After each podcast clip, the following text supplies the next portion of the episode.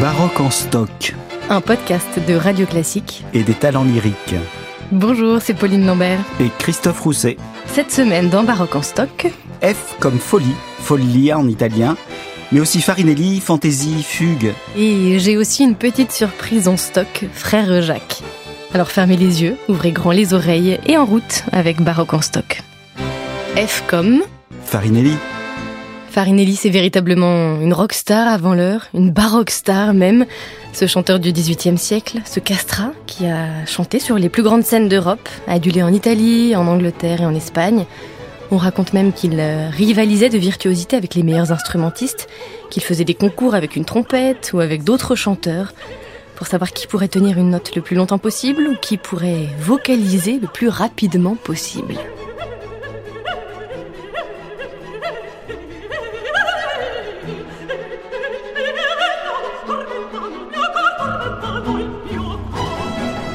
Effet, Farinelli était un prodige qui a sillonné l'Europe, qui a séduit les plus grands monarques et qui a été très médiatisé. Tout le monde en parlait.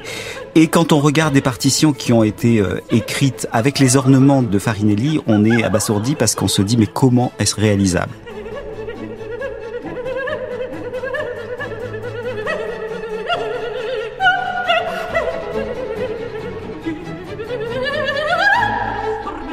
Et alors là, attention aux âmes et aux oreilles sensibles, c'est le moment de tout nous révéler sur la castration. Une castration se faisait essentiellement en Italie, et c'était pour la chapelle papale.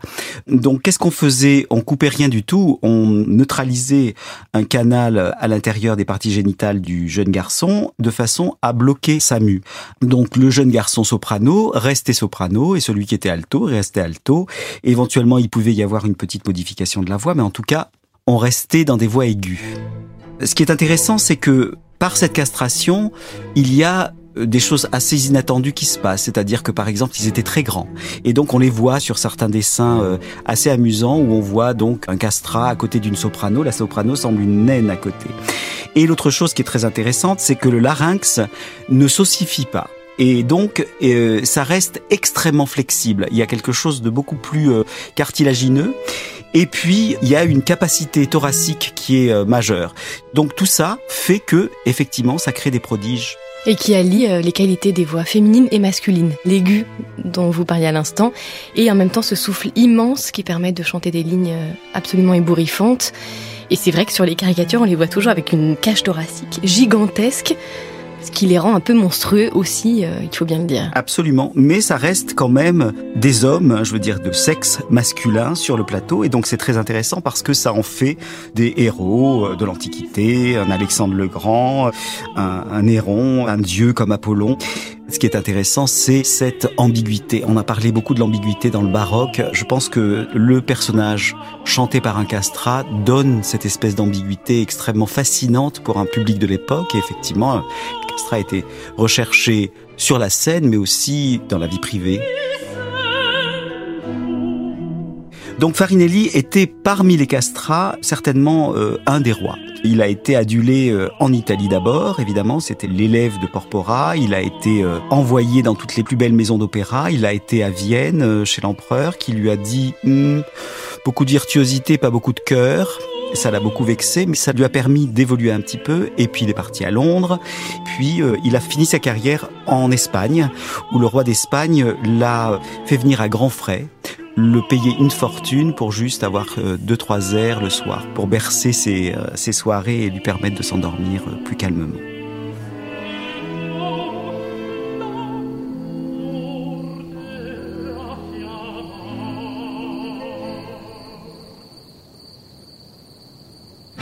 F comme Film Farinelli, c'est aussi ce film de Gérard Corbiot sorti en 1994. Et c'est vous, Christophe, qui avez enregistré la musique pour la bande originale.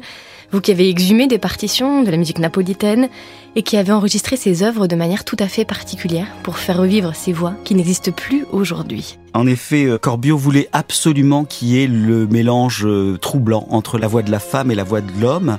Et donc, il a demandé à l'IRCAM de mélanger deux voix. On voit ça dans le, le making-of du film Farinelli. On voit ces deux voix qui se renvoient la balle comme ça. Et donc, on a créé une voix artificielle puisque cette voix est perdue aujourd'hui.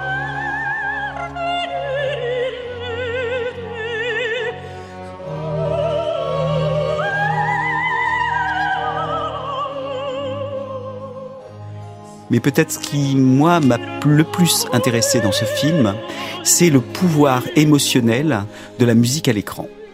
Tout à coup, la musique touche de façon tout à fait inouïe et assez unique, je dois dire. Donc ça, ça m'a beaucoup plu de participer avec mes tout jeunes talents lyriques. On avait deux, trois ans d'existence quand on a créé cette bande originale. F comme Folia. La folie, folia en italien, c'est aussi une musique qui a beaucoup circulé dans toute l'Europe baroque. Les folies d'Espagne, c'est un thème de danse assez simple qui se prête à toutes les variations possibles et imaginables, des variations sur le rythme, sur la mélodie, sur l'harmonie aussi.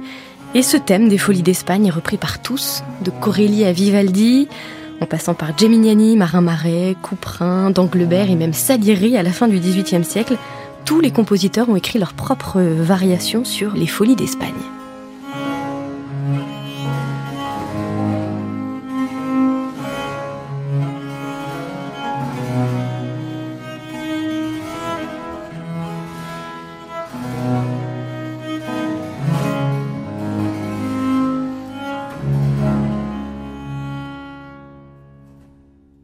C'est un thème assez simple, mais c'est un thème qui permet plein de choses.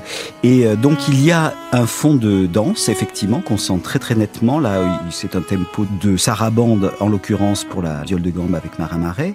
Mais ça peut être beaucoup plus rapide, ça peut être euh, dans différentes sections et dans différentes rythmiques. Corelli va même jusqu'à faire du deux temps, c'est-à-dire passer d'une rythmique de trois temps à deux temps. Donc tout est possible et dans cette variation, essentiellement sur une basse. Hein. On a parlé de la basse continue autrefois sur la lettre B. On peut partir simplement de cette harmonie des Folies d'Espagne pour varier à l'infini et c'est ce que font euh, beaucoup de compositeurs. Et évidemment, François Couperin, avec son esprit très très particulier, va nous inventer non pas des Folies d'Espagne, mais des Folies françaises parce qu'il s'agit de rester en France avec François Couperin et euh, il en fait un carnaval. Il fait une espèce de petite scénette où chaque variation des folies représente un affect très particulier de l'esprit français. Donc il ne s'agit pas d'être en Espagne du tout. Et à chaque caractère, il associe un domino, c'est-à-dire un masque du carnaval, on connaît bien les masques aujourd'hui, euh, un masque du carnaval avec une couleur particulière qui s'associe à l'affect qu'il est en train de décrire en musique. Donc c'est vraiment absolument exquis parce que ça convoque à la fois l'oreille, mais aussi le regard et l'imagination et la poésie. Donc c'est vraiment un, tout tout à fait euh, couprinesque. La pudeur, par exemple, c'est le domino couleur rose. L'espérance, le domino vert. La coquetterie, différents dominos, là pour cette euh, qualité. Et puis la jalousie taciturne, c'est le domino gris, ou la frénésie, le désespoir, le domino noir pour clore ces folies françaises de Couperin. F comme France. Avant les Coupes d'Europe des Nations, en rugby, en football, l'affrontement et la confrontation entre nations se faisaient en musique.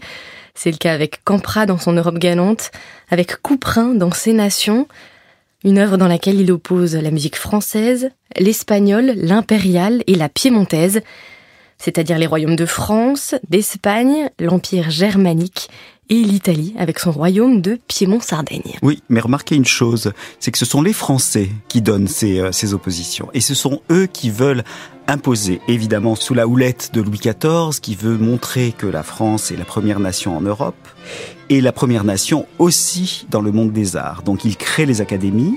Euh, Lully qui est un Italien, mais qui va être francisé et on mettra un Y à la fin de son nom, va être chargé de euh, créer ce style français. Et ce qui est très intéressant, c'est qu'on trouve par exemple chez euh, Corelli déjà des suites à la française. Et il va pas chercher de dire oui, j'ai emprunté à Lully, euh, je, la France se compare à l'Italie, etc. Il s'agit pas de ça, il s'agit de l'intégrer. Et donc on intègre et on fait pas de chichi. La même chose avec Stéphanie qui va réutiliser l'ouverture lulienne pour tous ses opéras et il utilise une ouverture française et il n'en fait pas euh, non plus euh, particulièrement montre. Alors que les Français eux veulent s'opposer.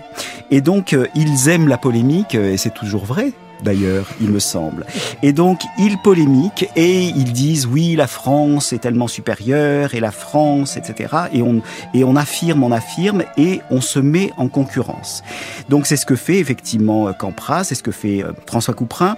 Cela dit, François Couperin, quand il écrit les sonates des nations, il les écrit bien avant la publication et il les écrit sous un pseudonyme italien. Alors on ne sait pas lequel, euh, mais il a trouvé une anagramme de son propre nom pour euh, faire croire que c'était un Italien qui avait composé ces sonates et donc il compose à l'italienne. Mais c'est vrai qu'aujourd'hui, quand on écoute ces sonates, aussi bien la française que la piémontaise, on entend de la musique de Couperin et, ça on peut pas on peut pas s'y tromper, c'est terriblement français. F comme Française, ouverture à la française.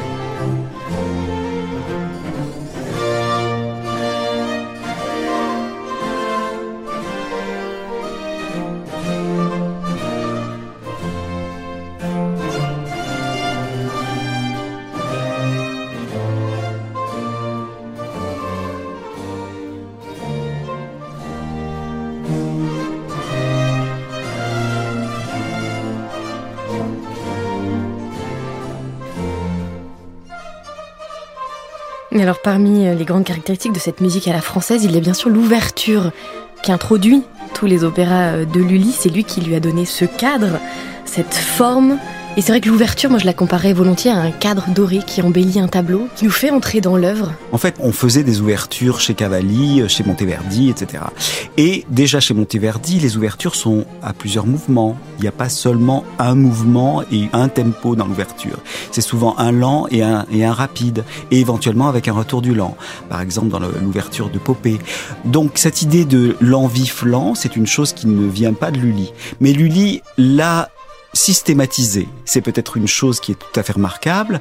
Et puis, il a inventé ce style qu'on appelle à la francese. D'ailleurs, euh, même Bach utilise ça dans certaines fugues. À l'art de la fugue, par exemple, vous avez une fugue à la française. Et c'est ce rythme pointé, qui est un rythme de noblesse qu'on a euh, souvent associé au pas de Louis XIV. Une espèce de noblesse comme ça, euh, très altière. Et donc, vous avez le rythme pointé dans la partie lente, qui se répète éventuellement après la partie rapide, et dans la partie rapide centrale, vous avez une fugue. Ce modèle de l'ouverture française perdurera jusqu'à Rameau. Et de façon paradoxale, on retrouve ces ouvertures à la française, ce même principe de rythme pointé et solennel, dans les opéras italiens d'un compositeur allemand installé à Londres, Handel. Il reprend euh, cette même ouverture à la française dans un opéra assez méconnu que vous avez enregistré, Christophe, Riccardo Primo, Richard Ier, roi d'Angleterre.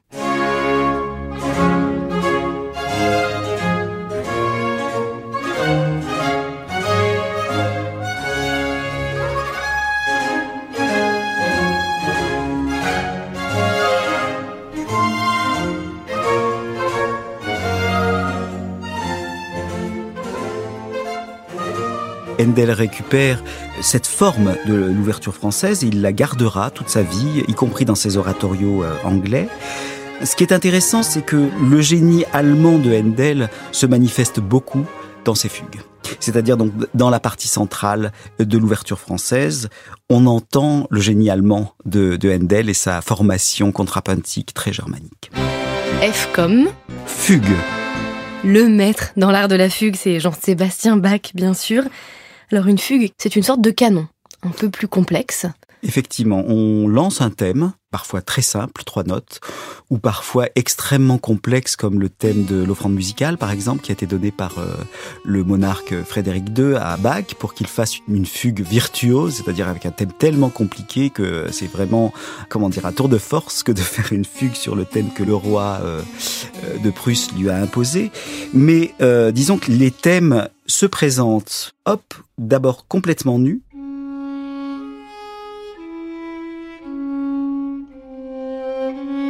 Puis la deuxième voix entre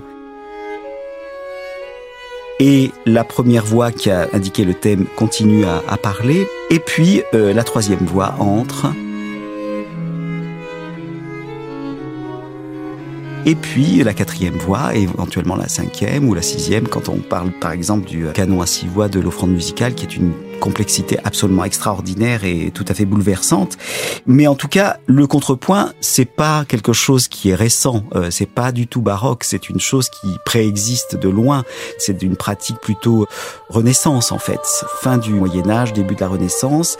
On a même inventé des machines à contrepoint, donc c'est vraiment quelque chose qui est de l'ordre de la mathématique. Et ça, la mathématique plaisait énormément à Bach, donc il élabore de façon extrêmement intellectuelle ses fugues. Et ce côté intellectuel, il est à la fois pour le compositeur qui réalise un véritable tour de force pour superposer toutes ces voix, et en même temps pour l'interprète qui doit avoir en tête et le réaliser euh, sur son instrument, faire entendre toutes ces voix superposées l'esprit doit quasiment se dissocier pour euh, faire entendre ces fugues. Absolument, parce qu'il faut bien faire ressortir le thème quand il rentre, surtout à l'intérieur d'une fugue complexe. Par exemple, quand vous écoutez une fugue au piano, le pianiste en général timbre différemment son thème, donc euh, on, il fait entendre de façon très spécifique le thème.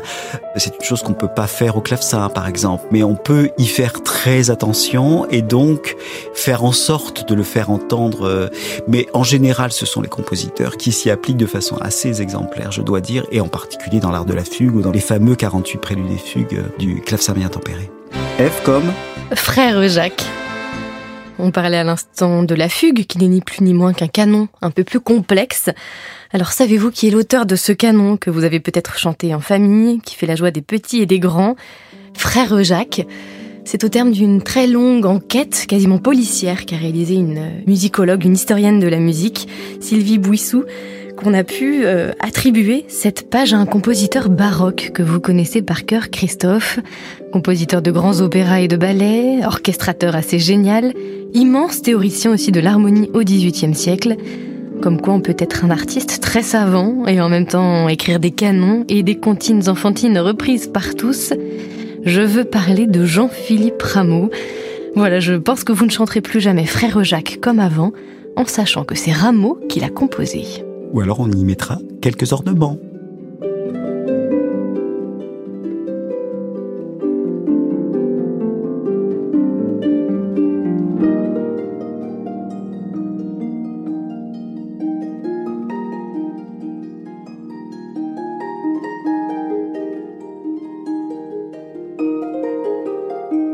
Et voilà, c'est le F de finale. On vient de terminer notre lettre F et nous passons donc pour la prochaine fois à la lettre G. G comme Goût, le bon goût forcément. Euh, G comme gluc aussi.